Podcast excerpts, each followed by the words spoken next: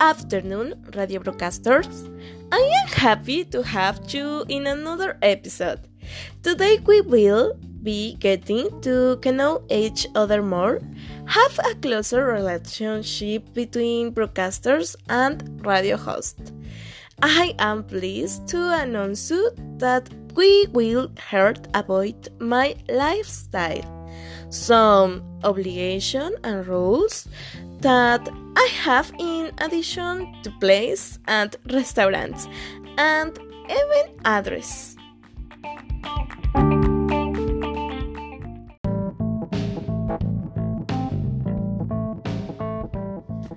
We will start with my daily routine. I get up at 7 in the morning, then I shower, have breakfast, and finally I start my only classes at night in the morning. I must be on time for my classes. I have to do the tasks assigned by the teachers. I ate lunch at 2 in the afternoon and I continue with my classes that end at 7. Finally, I watch television until 10 and have a dinner at 11.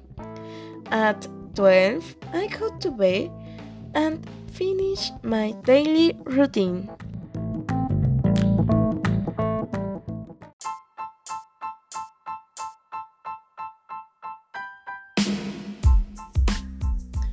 My daily routine is less strict than that of a person who does sports, but it is more fun.